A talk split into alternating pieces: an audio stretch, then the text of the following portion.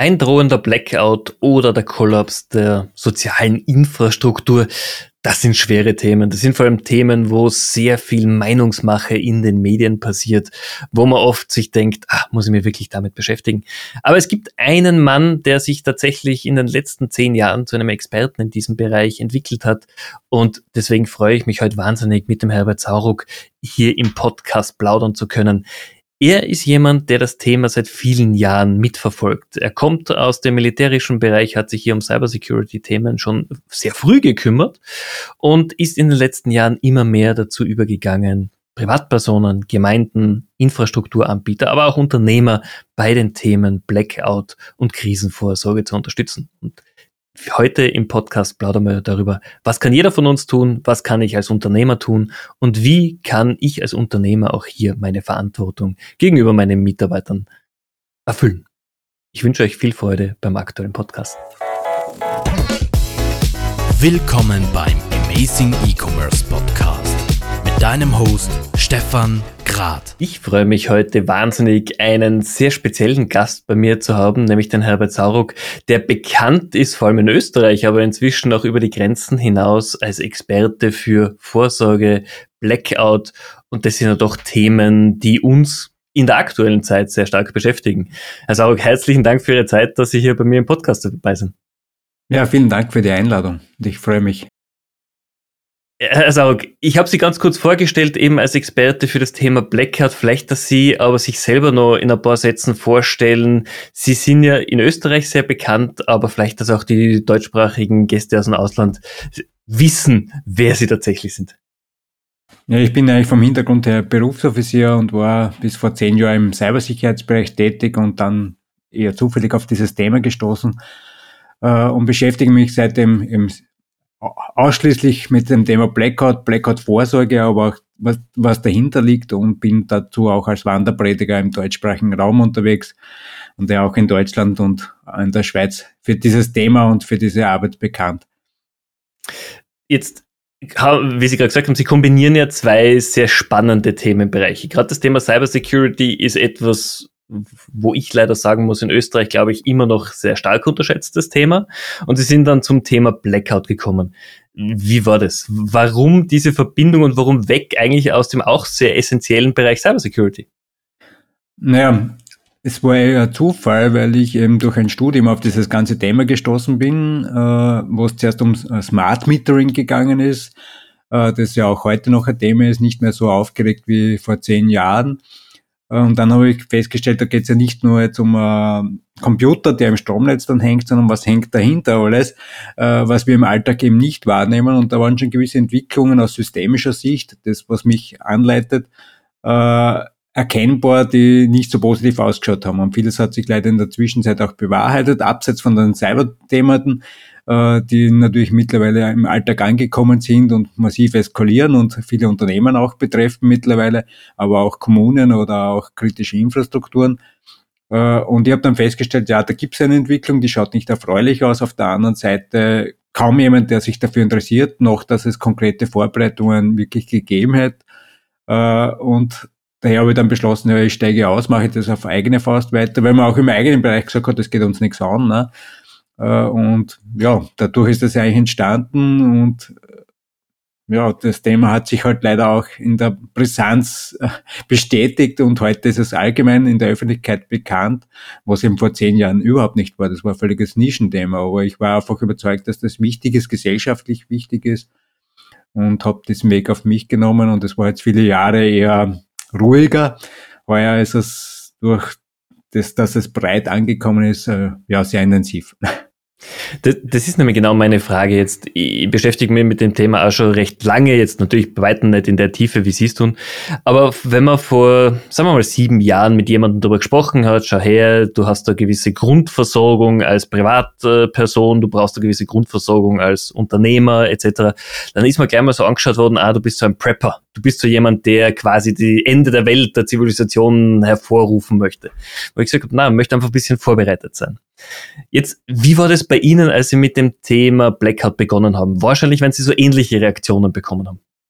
Ja, es war nie so extrem. Also das mit Prepper, das kommt vor allem von den Medienseiten her, weil das immer dort als Gegenpol quasi dargestellt wird und auch immer ins Extreme gezogen wird. Aber sonst war eigentlich jetzt äh, durchaus äh, keine Ablehnung oder wenig Ablehnung zu erfahren. Im Privatbereich noch eher, ja, da war das noch nicht so greifbar. Aber wir haben die erste große Veranstaltung 2013 gemacht, eh auch im Innenministerium mit 200 Teilnehmern. Da waren auch alle Pass erstaunt, dass so viele Teilnehmer da sind, ne? vor allem innerhalb von drei Wochen aufgestellt. Also es gab schon ein grundsätzliches Interesse. Äh, das, was ich unterschätzt habe, ist die Trägheit des Systems und oder der Systeme, weil mein naiver Zugang war, wir machen da große Sensibilisierungsveranstaltung, sehr viele Interessierte, äh, um das weiterzutragen und die sind natürlich rausgegangen, schon interessiert, aber äh, die jeweilige Systemlogik hat dann halt auch andere Prioritäten gesehen. Nicht? Und mittlerweile ist es doch ein bisschen anders, aber es ist, erschüttert mich nach wie vor, äh, irgendwo doch, wenn ich halt in, in vielen Unternehmen oder auch Behördenbereichen unterwegs bin und dann feststelle, wie wenig eigentlich da an Substanz da ist. Aber es ist halt leider überall das Gleiche. Also es ist keiner alleine da. Äh, ein paar sind jetzt mittlerweile doch weiter, andere sind noch überhaupt nicht aufgeschaltet. Und ich glaube, dass da schon eine Notwendigkeit besteht, sich da intensiver zu beschäftigen, weil da einiges auf uns noch zukommen könnte. Und wenn es nicht unbedingt das Thema Blackout, also auch die Cyber-Eskalationen, das war vor zehn Jahren auch schon absehbar, aber es hat sich nicht wirklich was geändert. Natürlich ist das Sicherheitsniveau gestiegen, aber auch die Professionalität der anderen Seite. Also vor zehn Jahren hatten wir eben dieses Business dahinter nicht oder erst in den Ansätzen, was heute voll durchgetaktet ist und was wir noch nicht verstanden haben, dass das ein mega Business-Modell ist. Äh, und dass wir eigentlich ja, ohne Vorsorge ziemlich hart getroffen werden können. Und es trifft halt jeden Tag welche, auch vor allem viele Unternehmer mittlerweile. Ne? Wie wir sehen, auch Kommunen, wie wir dieses Jahr ja mitbekommen haben, ich glaube in Kärnten war es, als die, die Verwaltung betroffen wurde. Also das ist ja ein Thema, das nicht mehr irgendwo in der Zukunft liegt, sondern das ist im Alltag angekommen. Ja, es war ein bisschen immer so, es wird schon die anderen treffen und ich bin ja nicht so wichtig. Äh, was man nicht verstanden hat, es geht nicht um Wichtigkeit, sondern bin ich verwundbar und das sind die meisten. Äh, und das, was aber auch das wieder Verbindende in diesen Themenbereichen ist, äh, wir kümmern uns zu sehr oder wenn überhaupt nur um den, das Verhindern, den Schutz, was schon wichtig ist, aber viel zu wenig um das Recovery äh, eben die rasche Wiederherstellung nach einem Ereignis. Und das ist halt, was bisher durchaus so die Vorgangsweise und Erfahrungswelt ist und war, äh, immer darauf zu reagieren ne? und äh, lernen aus Fehlern oder Schäden auch, ne? Try and Error. Und jetzt haben wir aber eine Dimension geschaffen, die damit äh, immer weniger beherrschbar wird und wo die Schäden immer viel, viel größer sind als die Präventionsarbeit äh, eigentlich. Aber das, da fehlt uns noch der Zugang. Ne? Äh, und, und vor allem mit dieser steigenden Vernetzung, Digitalisierung, auch die steigende Komplexität, das was eben ein Kernthema ist, äh, mit dem wir eigentlich noch weniger anfangen können, weil das auch nicht im Bildungssystem irgendwie verankert ist. Da gibt es noch ein paar wenige, die sich schon intensiv damit beschäftigen äh, oder die auch noch schlecht vernetzt sind meist. Es gibt durchaus mehr Akteure, die sich da schon weiterentwickelt haben, aber im Alltag ist das noch nicht wirklich angekommen und gerade da steigt eben die Gefahr, dass ja also kleine Ursache große Wirkungen einerseits erzeugen und daher viele Überraschungen auch mitkommen. Und ich glaube, die letzten drei Jahre haben da doch einiges zutage geführt und ich fürchte, dass das jetzt äh, nicht vorbei ist, sondern ganz im Gegenteil, äh, eben diese selbstverstärkenden Prozesse auch in komplexen Umfelden äh, jetzt noch massiv zunehmen werden und äh, gerade die letzte Meldung auch spannend äh, auf dem Containermarkt, da war ja am Jahresanfang Preise, Mondpreise eigentlich zu bezahlen. Und jetzt die letzte Meldung ist, äh, die Preise fallen gerade ins Bodenlose, weil die Nachfrage massiv sinkt, jetzt schon wieder gewisse Überkapazitäten äh, entstanden sind oder jetzt, was noch schlimmer ist, Haufen Bestellungen für neue Schiffe äh, in Auftrag gegeben worden sind, äh, die jetzt erst in den nächsten Jahren kommen und dann möglicherweise kein Bedarf mehr da ist. Ne? Und das ist genau dieses schwingende System, äh, diese Schweinezyklen, was wir auch vielleicht kennen. Aber wir haben jetzt eben einerseits durch die Pandemie, aber noch, jetzt noch viel schlimmer durch den Ukraine-Krieg, die Energiekrise und alles rundherum äh, ein massiv schwingendes, globales, vernetztes System erzeugt und das wird halt noch sehr ungemütlich, weil da einfach viele Effekte noch gar nicht bewusst wahrgenommen werden, weil eben diese Antizipationsfähigkeit fehlt oder das Wissen, was da passiert. Äh, und auf der anderen Seite halt die Dynamik, damit äh, noch weniger eigentlich irgendwie steuerbar wird. Ne? Und das ist halt wieder, wenn ich hochgradig vernetzt bin, habe ich viele Vorteile im Alltag. Wenn alles stabil ist, ist das super. Wenn das aber instabil wird, dann neigt es halt zum Kollaps. Ne? Und das ist, was viele Akteure noch nicht glauben. Äh, eben auch beim Thema Blackout und meinen, ja, sie haben das technisch alles im Griff. Ich sage ja, solange das stabil funktioniert, ist eh Wahnsinn, was da möglich ist. Aber wenn ich jetzt an verschiedensten Stellen Instabilitäten habe, dann bezweifle ich jetzt aus systemischer Sicht, äh, dass die Modelle, die Sicherheitsberechnungsmodelle und das alles, was dahinter gibt, auch noch in jedem Fall funktionieren. Sie werden die meiste Zeit doch irgendwie das äh, Richtige herausgeben, aber keine Ursache, große Wirkung, irgendein Trigger und das Ganze fliegt man, fliegt man um die Ohren. Und nicht nur im Strombereich, das ist natürlich in vielen anderen Bereichen auch die Gefahr. Und wir haben schon 2020 äh, im ersten Lockdown der Untersuchung vom Complexity Science Hub Vienna eben gehabt, äh, Lieferkettenrobustheit in Österreich und das Ergebnis war natürlich erschreckend äh, dass wenig Puffer eigentlich da ist, ja, ein paar Wochen, ja, drei, vier Wochen im besten Fall. Und das Problem aber wieder, was viele nicht noch realisiert haben, wenn wichtige Player oder einzelne, ja, einzelne können durchaus kleine Player sind, aus der ganzen Kette herausfallen, kommt das Ganze wirklich zum Stillstand. Und das fürchte ich, dass wir da, da jetzt auch durch die Energiekrise, Preise, äh, äh, Insolvenzen, die hier drohen, noch einiges ja, an unerwarteten äh, auf uns zukommen sehen das, das kann ich zu 100% unterschreiben, was Sie gerade gesagt haben. Eben vor allem diese Pendelbewegung in meiner Hauptbranche, in der ich ja tätig bin, die Digitalisierung, E-Commerce. Wir haben genau das gesehen, was Sie erzählt haben. Die, die letzten eineinhalb Jahre waren Hochzeiten. Die größte Sorge, die wir alle hatten, war Supply Chain und Logistik. Wie kriegen wir die Produkte irgendwie noch zum Kunden? Und wie Sie gesagt haben, ich habe mich lange mit, mit Cargo-Partnern zum Beispiel unterhalten in Oberösterreich, die gesagt haben, ja, die Preise sowohl für Container, Flugverkehr, äh, natürlich auch die Seitenstraßen, äh, Zugverbindung sind explodiert. Und jetzt plötzlich entsteht ein Vakuum. Und äh, das zu bewältigen, haben wir nie gelernt, weil wir es noch nie hatten in diesem Ausmaß. Und das ist diese neue Situation. Und da würde ich auch gleich gerne noch ansetzen zum Thema Blackout. Blackout ist ja ein sehr breiter Begriff. Denn er bedeutet ja für jede Zielgruppe was ganz was anderes. Das heißt für mich als Privatperson Stefan Grad was ganz anderes wie für mein Unternehmen, wie für meine Ortschaft, in der ich wohne. Und dann haben wir ja noch natürlich große Industrieunternehmen, Kommunen, Gemeinden, beziehungsweise den Staat Österreich per se.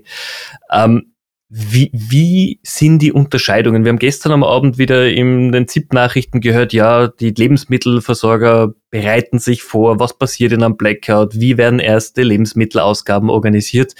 Das ist nett, aber das kann ja auch nur für begrenzte Zeit dann funktionieren. Also wie ist denn aus Ihrer Sichtweise so die Definition Blackout in den unterschiedlichen Bereichen aufgegliedert? Das ist ja auch ganz wichtig. Blackout ist nur ein Schlagwort und eben jeder hat ein bisschen andere Bilder dahinter im Kopf äh, die sehr divergierend oft sind. Und da ist es auch wichtig eben, dass man vorher mal vielleicht abgrenzt, von was spricht man jetzt, weil sonst redet man halt ständig aneinander vorbei. Da. Und äh, Blackout ist eben in meiner Definition ein überregionaler, zumindest mehrere Staaten oder größere Staatsgebiete betreffenden äh, und länger andauernder Strom. Das ist das Auslöseereignis, aber es geht vor allem den folgenden Infrastruktur- und Versorgungsausfall. Und der Versorgungsausfall ist das, was eigentlich uns als Gesellschaft ziemlich schnell wirklich in eine massive Problemlage bringt. Und ein wichtiger Zusatz aus meiner Sicht ist noch eine Hilfe von außerhalb ist nicht zu erwarten. Das heißt, weder für die Privatperson noch für Unternehmen noch für die Gemeinde oder sonst eine Struktur ist zu rechnen, dass von irgendwo Hilfe kommt, weil ja alle selbst betroffen sein werden, mit sich selbst beschäftigt sein und daher auch keine freien Ressourcen zur Verfügung stehen. Und das, was auch noch hinzukommt, ist durch den zeitgleichen oder zeitnahen Ausfall der Telekommunikationsversorgung, das heißt auch binnen weniger Minuten wahrscheinlich großteils, kann ich auch nicht zum Hörer greifen und irgendwas organisieren, was ich bei anderen Krisen machen würde oder wie wir es gewohnt sind.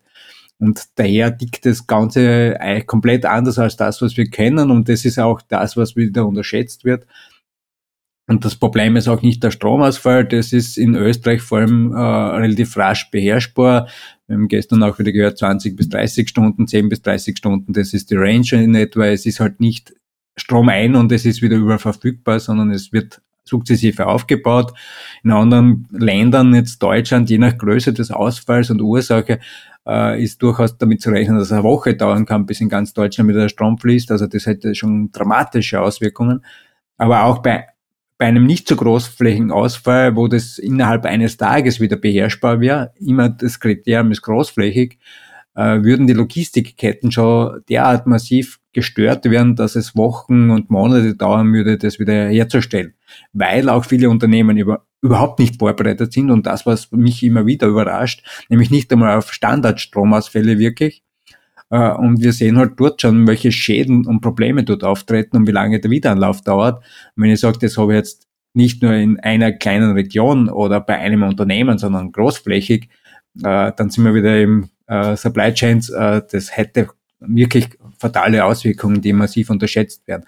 Und das, was gestern da ein bisschen auch falsch kommuniziert wurde und zum Teil, ich sage wirklich Fake News auch jetzt von Regierungsseite eigentlich äh, gebracht worden sind. Der Lebensmittelhandel bereitet sich jetzt vor, ich bin da auch involviert im Hintergrund oder mit äh, Parallelprojekten, äh, um das die, die verderblichen Waren noch abzugeben, damit die nicht entsorgt werden müssen, weil das sind Dimensionen, die man nicht entsorgen können mit den derzeitigen Strukturen. Und daher geht es um eine Win-Win Situation. Das heißt, äh, Abgabe der verderblichen Waren, damit sie nicht entsorgt werden müssen, damit sie nicht an Schaden auch in den Supermärkten anrichten. Und auf der anderen Seite, dass sie hoffentlich noch genutzt werden können, ne? weil das ja eine Ressource ist, die dann fehlt. Und das, was jetzt äh, parallel weiterläuft oder wo ich im Hintergrund auch arbeite, wie kriegen wir überhaupt wieder rascher Notversorgung zum Laufen. Weil das ist derzeit nur Abgabe von dem, was da ist. Aber äh, wie kommt man nach dem Stromausfall möglicherweise, solange die IT und die Telekommunikationssysteme, was mehrere Tage nach dem Stromausfall dauern wird, hoffentlich im besten Fall wieder, ne, äh, schon eine Produktion, eine Notproduktion zum Laufen, irgendeine Notverteilung zum Laufen, weil das Grundproblem ist, dass sehr viele Menschen, zwei Drittel eigentlich noch einer Woche nichts mehr zum Essen haben. Äh, und, und, wenn die nichts zu essen haben und sehen, die Supermärkte sind leer oder zerstört und es kommt nichts, woher auch, äh, dann ist das nicht unbedingt geeignet, um so eine schwere Krise zu bewältigen. Und noch schlimmer ist, die Leute kommen auch nicht in die Arbeit, um die Produktion und die Verteilung und den Verkauf wieder zu starten. Das heißt, wir kommen aus diesem Strudel nicht heraus. Und das ist der zentrale äh, Punkt eigentlich bei diesem Szenario, dass einfach diese Grundbuffer fehlen und die beginnen eben bei jedem Einzelnen von uns aber auch in den Unternehmen, dass es eben kaum Pläne gibt, was mache ich jetzt beim Stromausfall schon, wer konkret überprüft es, wie kann ich vor allem meine Anlagen sicher herunterfahren, damit es eben nicht zu zusätzlichen Schäden kommt. Ähm, weil man halt beim Alltagsstromausfall meistens noch doch telefonieren kann und es doch irgendwie so, äh, irgendwie dann doch geht. Ne? Aber bei so einem Ereignis habe ich halt das Potenzial, dass sehr viele Schäden entstehen. Und vor allem, wenn nicht rasch genug auch die Öffentlichkeit informiert wird, was jetzt doch angenommen wird, dass man das jetzt machen wird, aber es ist noch nicht formal irgendwie festgelegt und das ist, was halt natürlich äh, ja, katastrophal eigentlich ist. Aber ich habe gestern mit der im Ministerium gearbeitet, nachdrücklich, weil auch für die es hochrelevant ist, möglichst rasch zu erfahren, aber natürlich für die ganze Produktion, für die Supermärkte, für die Krankenhäuser, für alle, äh, dass man jetzt möglichst rasch, und das muss innerhalb von drei Stunden passieren, Klarheit hat, damit man wirklich in den gesellschaftlichen Überlebensmodus geht. Heißt einfach schauen, heimkommen oder sicher einen Ort aufsuchen und dort einfach mal abwarten, bis vor allem mal der Strom wieder da ist. Dann wird auch vieles noch nicht gehen, aber zumindest ist mal Grundsituation, Stabilität geschaffen und dann halt schauen die meisten eben weiterhin zu Hause bleiben, keine Ressourcen verbrauchen und die anderen, die was hochfahren müssen, die müssen halt schauen, dass möglichst rasch wieder was zum Laufen kommt, vor allem die Grundversorgung mit Lebensmitteln und Medikamente, Gesundheitsversorgung. Und das ist derzeit alles nicht irgendwie kommuniziert wird, vorbereitet oder alles easy cheesy. Und ich sage immer, vorbereitet sind wir erst dann, wenn jeder Einzelne von uns diese Antwort äh, geben kann, weil es nützt nichts, wenn der Staat jetzt wirklich mehr hätte. Man kann halt nicht neun Millionen Menschen versorgen, wenn die üblichen äh, sehr erfolgreichen Strukturen nicht funktionieren. Punkt. Absolut. Jetzt ist es natürlich auch unterschiedlich in der Herausforderung, lebe ich in einer Stadt wie Wien äh, oder lebe ich wie ich jetzt hier in Oberösterreich am Land, äh, wo ich doch außerhalb von, von sehr viel äh, Versorgung zum Teil liege. Ähm, bei mir hat sich dieses Denken umgestellt, als ich, was ist es jetzt, fünf, sechs, sieben Jahre her, als der Vulkan äh, ausgebrochen ist und ich in Hamburg festgesetzt bin und versucht habe, nach Österreich zurückzukommen. Es war ja keine bedrohliche Situation, es war einfach unangenehm. Aber allein, dass man hier dann 36 Stunden braucht, um von Hamburg nach Oberösterreich zu kommen, war ein spannendes Erlebnis. Und seitdem gibt's immer so diesen Get-Home-Bag, der dabei ist für längere Reisen. Es gibt ungefähr einen Plan, wie es nach Hause geht. Aber ich sage mal, das haben 90 Prozent der Leute nicht. Die gehen natürlich ganz normal in die Arbeit und nehmen eh an, ich komme heute am Abend um 17 Uhr wieder heim. Fertig. Was wären denn wirklich im Falle eines Stromausfalls so die, die Herausforderungen sein, die wir haben? Sie haben schon gemeint, das leichte dann später wieder in die Arbeit fahren wird weg sein, aber es wird ja auch das Thema nach Hause kommen für viele schon eine grundlegende Herausforderung werden. Ne, definitiv, ne? Und das ist auch, was ich eben bei meinen Kunden jetzt immer konkret anspreche, mal zu, mit dem Personal zu reden, wer ist in der Lage, mal da zu bleiben, wenn was notwendig ist noch. Wer hat vielleicht Kinder in der Schule, Kindergarten und weiß nicht, was dort passiert und hat den Kopf dann nicht mehr da. Bis hin, ja, wie kommen die Leute überhaupt nach Hause? Äh, nämlich im Großraum Wien Verkehrschaos natürlich über Stunden, wo nichts mehr fährt, weil da steht alles still. Ne? Die Frage ist eben, bleibe ich lieber länger im Unternehmen und warte mal das Chaos ab und hoffe, dass ich dann doch noch wegkomme. Äh, natürlich besonders tragisch ist es äh, für die ganzen öffentlichen äh, Verkehrsmittel, äh, wo man auch alles stehen würde. Vor allem Bahnverkehr ist zumindest in Österreich noch in der Lage, die Züge in den nächsten Bahnhof zu ziehen, die meisten, was in Deutschland zum Beispiel nicht der Fall wäre und es stecken irgendwo auf der freien Strecke. Ne? Also das ist ja nochmal äh, schlimmer.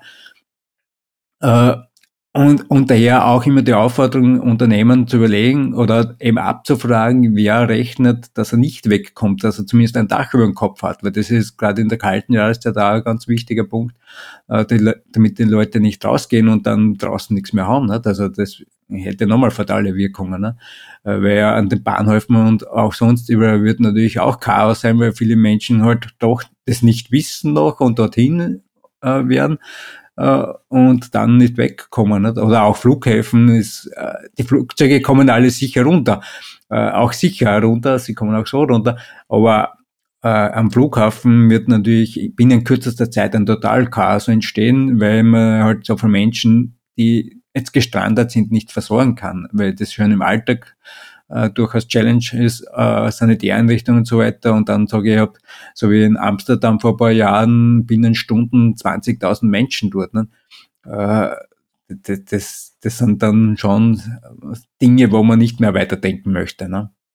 Ja, vor allem im Dunkeln, weil mit Stromausfall, ich glaube kaum, dass der Flughafen für normale Beleuchtungen Notstromaggregate hat. Die werden sich eher darum kümmern, dass Radar und äh, ähnliches nur so lange wie möglich funktioniert. Dann ist es halt sehr duster in den ganzen Flughäfen, Bahnhöfen, U-Bahnen. Ja, und wenn auch gewisse Beleuchtung, gewisse Notversorgung gibt, schon auch am Boden, äh, auch funktioniert. Aber wenn, alleine wenn die Sanitäreinrichtungen nicht funktionieren, ist das die Hölle sofort. Ne? Absolut.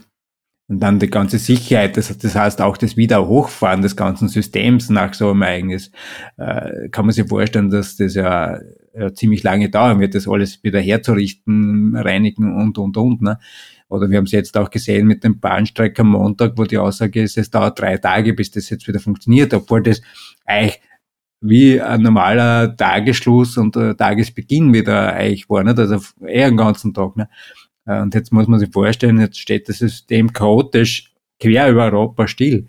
Also das Zugpersonal, was passiert mit dem Zugpersonal? Kommt das überhaupt wieder zum Zug dann, damit er den Zug wieder in Betrieb nehmen kann?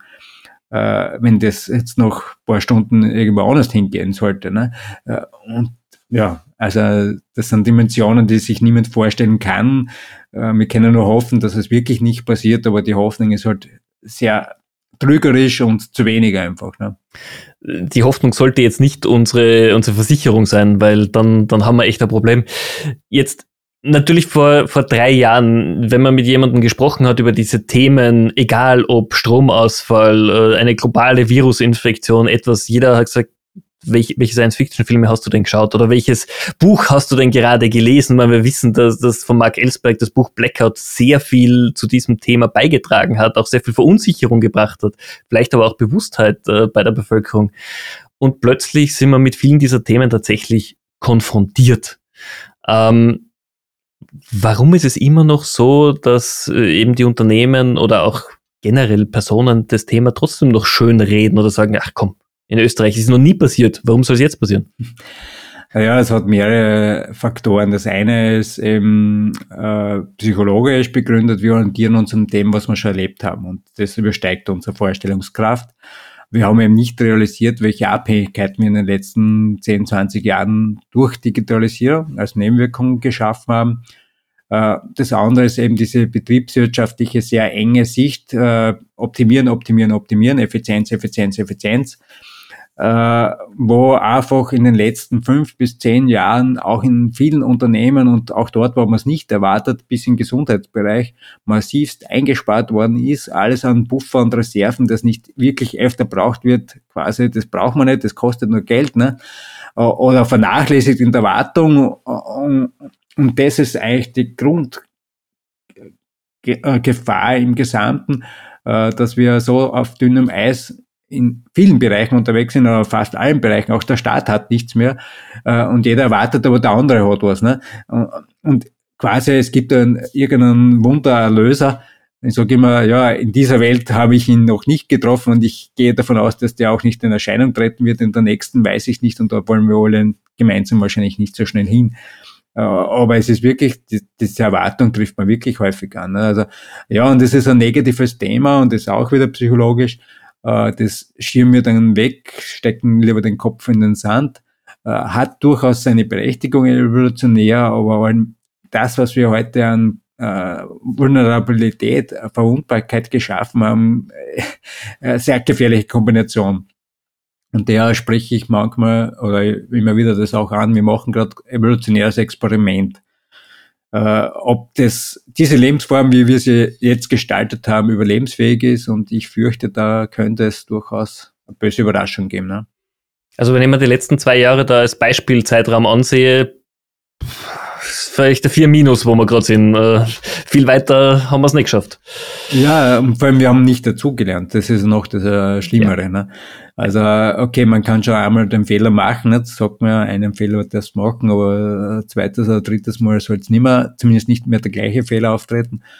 Aber ich habe nicht wirklich ernsthaft das Gefühl, dass wir massiv zugelernt haben. Aber einzelne Punkte ja, aber äh, gesellschaftlich sind wir auf keinen Fall wesentlich besser aufgestellt als 2020. Ne?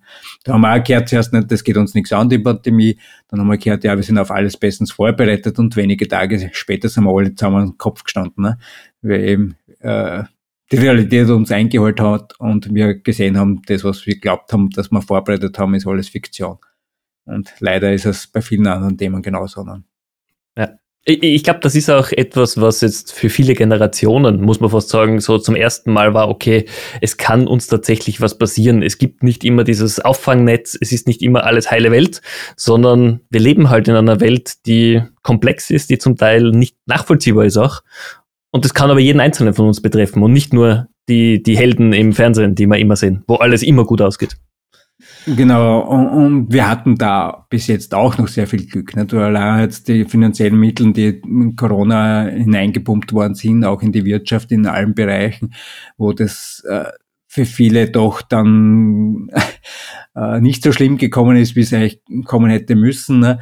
Aber ich fürchte, dass da vieles nur aufgeschoben ist. Nicht? Also äh, weil Geld merkt man jetzt mit der Inflation, also jetzt geht's mit in die andere Richtung und äh, die Energiepreise, die jetzt natürlich den Todesstoß bedeuten für viele, nicht? weil das ist einfach nicht mehr leistbar und vor allem die Preise jetzt waren zu ein paar Wochen ein bisschen niedriger und der hat ein bisschen durchgeatmet und jetzt geht's schon wieder durch die Decke. Ne?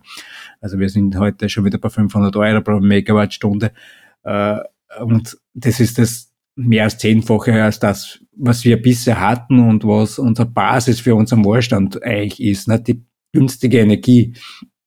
Und das wird natürlich, äh, oder derzeitige Aussichten sind eigentlich nicht besser, sondern es wird so hoch bleiben, vielleicht dann nur außen in zwei Jahren runtergehen, vor allem runtergehen, wenn die Wirtschaft einknickt, weil die Nachfrage sinkt. Äh, aber das ist dann nicht unbedingt erfreulich. Ne? Ich wollte gerade sagen, das ist ja kein positiver Grund, warum sich die Einkaufspreise da minimieren, sondern ja. eher noch mehr erschreckend, weil dann tritt genau das ein, was wir eigentlich verhindern wollten. Genau. Äh, und das, was auch dazu kommt, ist immer diese, oder immer häufig die Erwartung, äh, die unterkomplexe Verwaltung und eigentlich auch Politik wird das alles lösen. Also das ist eine völlige Illusion, weil einerseits Verwaltung ist halt auf Verwalten optimiert worden auch und mit sehr klaren Grenzen und da darf nicht drüber gehen. Äh, und gleichzeitig haben wir eine Wirtschaft, die hochkomplex ist, äh, entwickelt äh, und auch alles rundherum, nicht? auch unser ganzer Leben ist damit hochkomplex geworden. Und jetzt haben wir die Erwartungshaltung, ja, die Verwaltung und die Politik mit sehr kurzen Zeithorizonten denken, äh, wird das Problem lösen. Also das ist völlig unmöglich. Ne?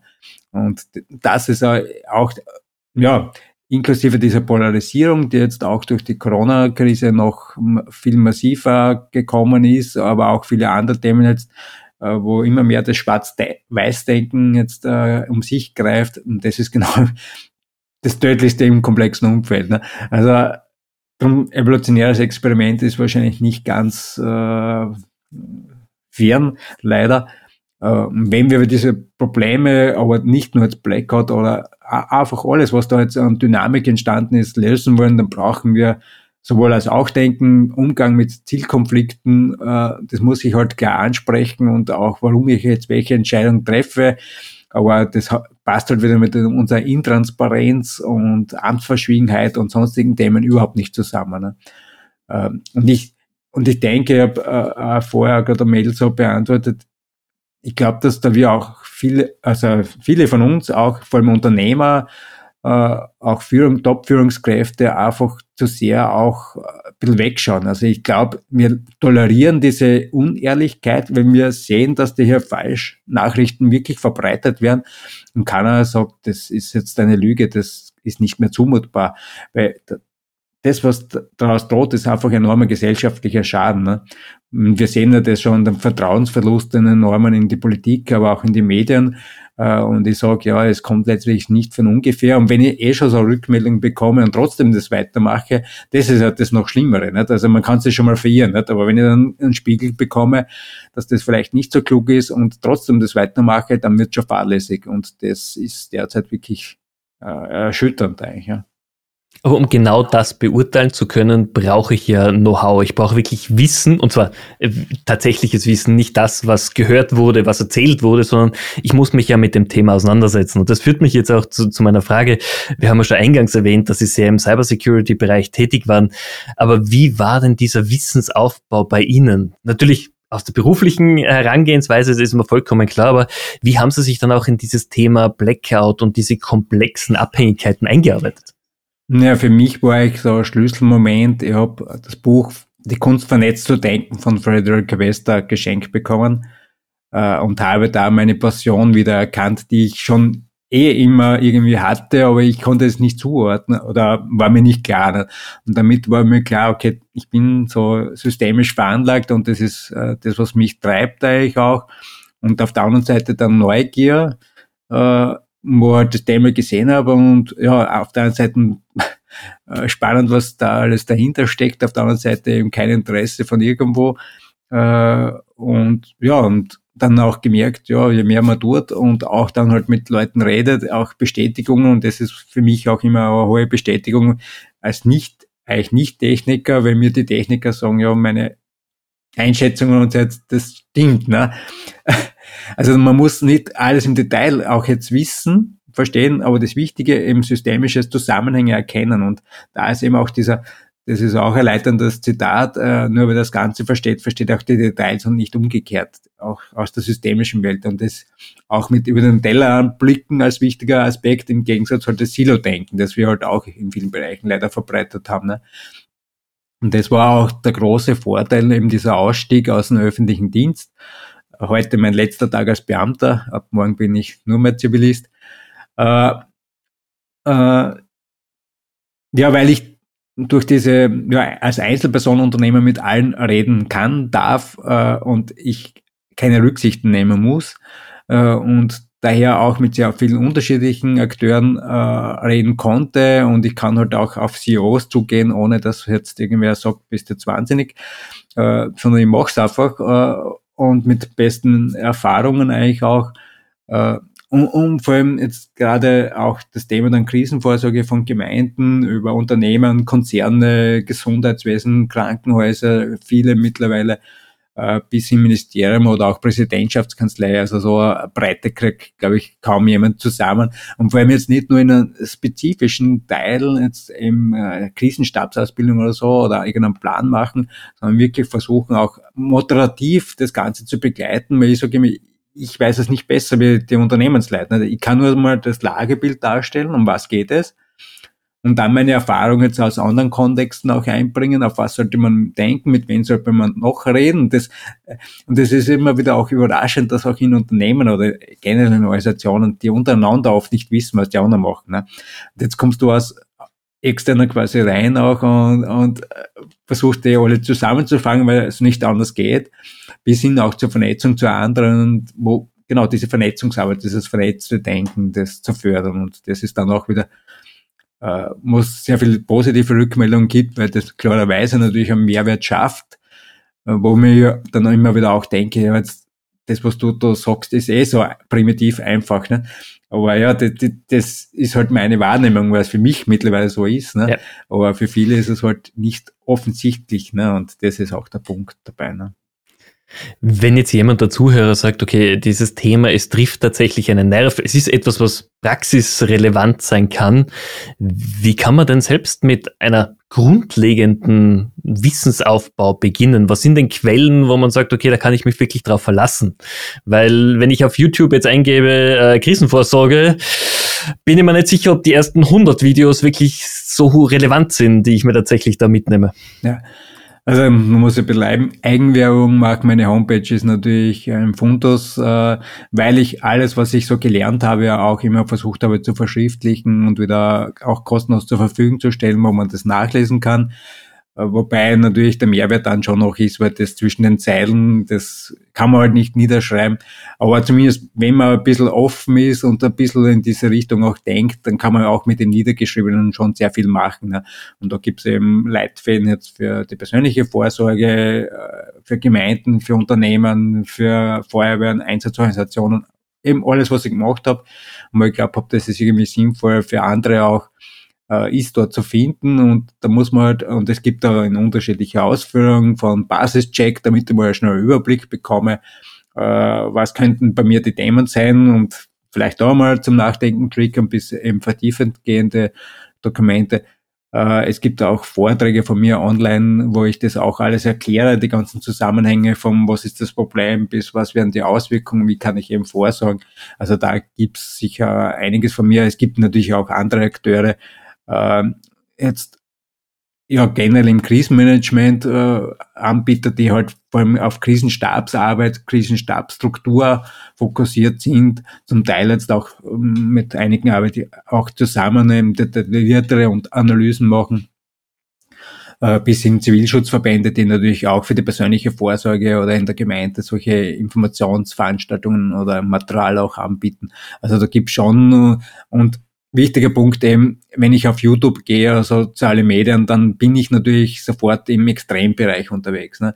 Also wir haben derzeit eben diese Polarisierung auch einerseits von staatlicher Stelle, zumindest einige Akteure, die das massiv verharmlosen und auf der anderen Seite halt gerade in diesen Kanälen, äh, wo äh, ja wirklich extremste Dinge auch dann halt äh, gezeichnet werden. Und das, was natürlich schon immer kommt, es ist natürlich ein Unsicherheitsfaktor. Wie verhalten wir sich in so einer Extremsituation? Wir als Bevölkerung. Äh, und es wird natürlich Ausreißer geben, die unschön sein werden, aber das, was so erwartet wird oder auch gezeichnet wird, dass gleich alles runter und drüber geht, das ist grundsätzlich jetzt aus fachlicher Sicht nicht zu erwarten. Ausreißer ja, die Ausnahmen bestätigen die Regeln, aber nicht jetzt gleich als Flächenbrand. Und meine Intention ist ja durch diese Aufklärungsarbeit diesen Kipppunkt, der immer kommt, äh, je länger das Ganze dauert, hinauszuschieben. Und das ist eben dieser persönliche Buffer, der da ganz essentiell ist, dass jeder von uns sich zumindest 14 Tage mal selbst versorgen kann, weil dann kann ich auch nach einer Woche in die Arbeit gehen, um wieder was hochzufahren äh, und dann kriegen wir das wieder zum Laufen. Aber wenn jeder mit sich selbst beschäftigt ist, dann wird es halt sehr schwierig. Und das ist genau das, was auch in Unternehmen wichtig ist, das eigene Personal als erstes mitzunehmen, ähm, nur mit der Aufforderung Fürsorge, Sicht, schaut, dass euch selbst daheim versorgen könnt, äh, vorbereitet seid, weil es hat einen umgekehrten Benefit, weil wenn das in den ersten Tagen gut läuft, dort, dann kommen die Leute wieder und ich kann auch als Unternehmen schneller wieder tätig werden oder äh, aktiv werden. Ne? Äh, und dann natürlich eben die eigenen Hausaufgaben zu machen, welche Prozesse sind notwendig, wenn kein Strom, keine Kommunikation funktioniert, damit ich meine Prozesse, vor allem in der Produktion, trotzdem sicher herunterfahren kann mit möglichst wenig Schäden, dann ist eh mal Schluss, weil es macht keinen Sinn, während des Stromes irgendwas anderes zu machen. Und wenn der Strom wieder da ist, zumindest einmal einen Check zu machen, ist meine Infrastruktur noch in Ordnung oder gibt Schäden? Äh, und erst dann, wenn das wieder funktioniert und ich wieder kommunizieren kann, dann meine Mitarbeiter auch wieder zu kontaktieren, sprich anzurufen, Schneeballsystem, wie wir das auch früher beim Militär gehabt hätten, Alarmierung, äh, einfach, dass jeder ein paar Leute anruft und so die Leute wieder reinholen. Äh, weil solange die Kommunikation nicht wieder breiter funktioniert, gibt's auch keine Produktion oder Synchronisation von Warenströmen und so weiter. Und und dann ist auch noch ein Unterschied, bin ich eben in der Lebensmittelproduktion, da sollte ich rasch wieder ins Tun kommen, bin jetzt in irgendeiner Dienstleistungsbereich, der jetzt vielleicht nicht so relevant ist in so einer Krisensituation, dann habe ich Zeit. Äh, da geht es um ein paar Tage äh, länger überhaupt nicht. Äh, auch haben mir Unternehmen dann gesagt, ja, okay, unser Produkt wird dann ein paar Wochen keine Nachfrage haben, also wir haben keinen Stress da. Und, und auch das ist wichtig, mal vorweg zu antizipieren, also für sich mal herzunehmen, weil ich dann ganz anders schon mit dem Ganzen umgehen kann. Und das ist auch generell das Thema, es besteht keine unmittelbare Gefahr für irgendwen, außer in einzelnen Bereichen jetzt, äh, wenn dort irgendwas äh, schiefgehen kann, auch für die meisten von uns nicht. Und daher ist einfach mal wirklich mal so wahrnehmen, das ist jetzt wirklich eingetreten, äh, mal hinsetzen, durchatmen und überlegen, was mache ich jetzt am schlausten, ohne jetzt irgendwie hektisch zu werden oder Fluchtversuche äh, anzutreten, weil ich nicht weit komme und das nichts bringt. Ja, ne? es, es ist eigentlich das, was in den meisten Krisen ja eigentlich die erste Reaktion sein sollte. Mal zur Ruhe kommen, verarbeiten, was passiert ist und danach Pläne machen. Oder man hat schon Pläne. Aber dann in, in Panik verfallen ist, glaube ich, das Schlimmste, was uns passieren könnte. Genau, aber diese Panik entsteht erst dadurch, dass man eben das vorher nicht anspricht, sich vorher nicht auseinandersetzt, dann in äh, Enge getrieben ist, einen Tunnelblick, das wissen wir aus der Psychologie, natürlich bekommt automatisch, also das kann man nur verhindern, indem ich vorher eben mich breit auseinandergesetzt habe, damit ich dann mehr Handlungsoptionen habe. Und wenn ich das eben nicht mache, mit dem Scheinargument, ja, ich möchte keine Panik erzeugen oder Verunsicherung erzeugen, äh, schaffe ich genau die Grundlage, dass das dann schief geht. Und das ist ähm, was auch da oft nicht verstanden wird und das ist eigentlich auch erschütternd. Ne? Also es scheitert nicht am Wissen, auch nicht an der Technik, jetzt, dass man es besser machen könnte, also überhaupt verhindern oder äh, auch äh, robust als Gesellschaft aufgestellt zu sein, aber wir machen es halt nicht. Ne? Und es hängt halt schon oft auch mit der sehr engen betriebswirtschaftlichen Logik zusammen. Es geht nur um diese Geldvermehrung des Wachstums Dogma halt als übergeordnetes Thema. Äh, und wir wissen halt aus dem Systemischen wieder, jedes System, das nur durch Wachstum überleben kann, ist nicht lebensfähig. Äh, klassisches Beispiel Krebs äh, hat noch keiner überlebt. Also der Krebs selbst nicht, weil es seinen Wirten selbst zerstört. Und wir machen das gerade eigentlich auch mit unseren Wirten Erde, mehr oder weniger auch, also kann man auch diesen Kontext herziehen. und ja, wir müssen da, glaube ich, was gröber in unserem Denken und vor allem Handeln, noch wichtiger Handeln, ändern und nicht nur Kosmetik. Nicht? Nachhaltig ist so ein, ja, auch Reizwort, wo vieles nur Greenwashing ist. Nicht? So. Da, da lebt ja leider der ganze Branche davon, auch unsere E-Commerce-Branche ist davon betroffen, wo sehr viele Unternehmen einfach sagen, wir, wir schippen deine Produkte jetzt CO2-neutral. Ja, das ist alles nett, aber in der Realität schaut das leider ganz, ganz anders aus. Aber darüber könnte man ganz eigene Folge wieder, wieder füllen. Ich hätte jetzt noch abschließend, wir sind nämlich fast am Ende der Folge schon, noch zwei Fragen an Sie. Ähm, ich glaube, für viele ist es ein Thema, das man vielleicht jetzt gerade in der Weihnachtszeit, wenn es ein bisschen ruhiger wird, sich tatsächlich zu Gemüte führen kann, in aller Ruhe. Ähm, was wäre so ein Praxistipp, den Sie mitgeben können, den man innerhalb von ein, zwei Wochen für sich selber mal umsetzen kann? Das sind wahrscheinlich so die, die Basisthemen wie schaff dir einen Vorrat an Lebensmitteln an oder versuch zumindest mal die Nummern deiner Lieben herunterzuschreiben, weil kaum jemand von uns, glaube ich, kann sie noch auswendig in Zeiten eines Smartphones. Genau. Also ja, die Nummern, die Frage ist, kann ich trotzdem anrufen? Das hängt eh damit zusammen, dass das meistens eher nicht funktioniert. Aber wäre auch eine Möglichkeit. Aber die Basics sind einfach, diese Eigenvorsorge zu treffen. Das beginnt mit einem Mineralwasservorrat, ein Sechsertrag pro Person für, im Minimum, weil damit habe ich schon einen Puffer, sollte in der Wasserversorgung was schief gehen. Wenn ich weiß, bei mir wird es ein Problem geben, wahrscheinlich weil ich so Höhenlage habe oder Hochhaus bin, dann ist vielleicht gescheit ein bisschen mehr oder auch Behältnisse, damit ich woanders was holen kann, äh, sich zu organisieren. Und dann geht's auch um Medikamente, Erste-Hilfe-Ausrüstung, vor allem wenn ich chronisch Medikamente brauche, jetzt Insulin oder andere wichtige Dinge, ähm, wo ich sage, ich muss das immer haben, weil es wird auch da 14 Tage oder länger das nicht oder nur sehr eingeschränkt funktionieren. Äh, und dann geht's um genau Lebensmittel, damit ich eben 14 Tage gut überstehen kann. Mal schauen, was habe ich sowieso im Alltag so zu Hause nicht. Wenn ich da eh schon viel hab, dann brauche ich da nicht mehr so viel dazu. Andere, die halt täglich zweimal einkaufen gehen, die haben ein Problem. Ne? Äh, und da geht's vor allem um äh, Nudelreiskonserven, die auch viele Jahre halten, auch länger als das, was am Datum draufsteht. Äh, das muss man nicht entsorgen. Und das, was mich auch immer überrascht, ist, ja, aber das kann ich nicht kochen. Ja, du kannst einen, maximal zwei Tage nicht kochen, bis der Strom wieder da ist, dann kannst du kochen, aber du kriegst nichts zum Kochen. Und irgendwie dieser Schluss ist sehr häufig äh, nicht da. Äh, und dann vielleicht noch ein paar Hilfsmittel. Also die Kerzen bitte weglassen, weil das ist eine Brandgefahr. Ich kann keinen Notruf absetzen. Ich habe sofort die Gefahr, einen Großbrand zu verursachen. Daher Stirnlampen, sonstige Taschenlampen äh, damit ich immer Licht habe für diesen ersten Tag äh, und sonst einfach früh ins Bett gehen und keinen Unfall verursachen, weil das Gesundheitssystem auch nicht funktioniert. Äh, Radio ist auch hilfreich, damit ich eben, äh, Informationen empfangen kann, das heißt netzunabhängig. Im schlimmsten Fall oder äh, einfachsten Fall ist das Autoradio auch ein Batterieradio, das reicht sonst auch. Ähm, ja, weiter, wenn ich wirklich was kochen oder warm machen möchte am Tag eins, vor allem mit kleinen Kindern, vielleicht irgendeine Ersatzkochmöglichkeit oder überlegen, habe ich eher einen Holzkohlengriller oder Gasgriller im ländlichen Raum, äh, dann ist es auch damit abgedeckt. Äh, Bargeld ist sicher auch kein Fehler, weil die Zahlungssysteme danach nicht so schnell wahrscheinlich funktionieren werden. Ähm, natürlich nicht in großen Scheinen, sondern in kleinen und Münzen.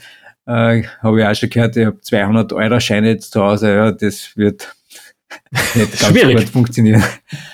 Ähm, wobei ich immer sage, es ist besser, sogar mehr Lebensmittel einzulagern, damit ich vielleicht was herschenken kann, da, damit tauschen kann, äh, weil das auch unmittelbar sozialen Aspekt hat, Sicherheit schafft im eigenen Umfeld. Ne? Ähm, dann auch so ein Einzelteil, was wichtig sein kann, ist Müllsäcke damit ich jetzt verderbliche Waren aus dem Kühlschrank zum Beispiel, die ich nicht zubereiten kann, noch ordentlich versorgen kann oder zwischenlagern kann, weil die Müllabfuhr natürlich auch nicht funktioniert. Und im schlimmsten Fall ist es die Nottoilette. Ich brauche keinen Spaten und kein Lochbuddeln, sondern die, einfach den Müllsack in eine Klomuschel geben.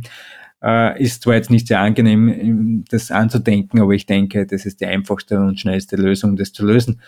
Und das, was ich immer dringend abrate, ist ein Notstromaggregat anzukaufen. Außer ich habe wirklich einen triftigen Grund, vor allem medizinischen vielleicht, aber für die meisten von uns ist das völlig überflüssig, weil ich muss erstens mal das richtige Gerät auswählen in der entsprechenden Größe äh, oder Dimensionierung für meine Geräte, die ich dann betreiben möchte. Das ist dann meistens nicht mehr 300 Euro. Äh, vor allem, wenn ich es ans Haus anschließen möchte, muss ich schon eine Null dazugeben. Äh, und dann muss ich einen Treibstoff lagern. Ich muss den Treibstoff regelmäßig umwälzen, weil der kaputt wird. Ich muss äh, vielleicht noch zusätzlich die Brandlast berücksichtigen, wenn ich Superbenzin einlagere. Und wenn ich das Gerät nicht regelmäßig in Betrieb nehme, äh, ist eine gute Chance, dass es dann eh nicht geht, sehr hoch und daher am besten diese Investition sparen und wirklich auf das Einfache und Notwendigste fokussieren und das reicht dann schon aus.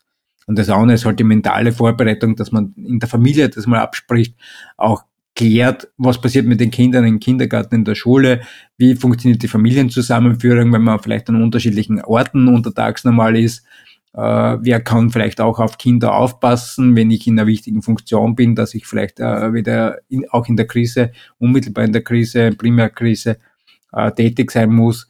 Und wenn man das einmal abgesprochen hat, vielleicht auch in Nachbarschaft, Umfeld oder Familie auch, gibt auch immer wieder, wo man sagt, okay, die Kinder kommen zu den Eltern, weil die haben meistens noch mehr äh, und das räumlich möglich ist, dann ist das auch ein guter Zugang. Einfach dieser soziale Aspekt ist ganz wichtig.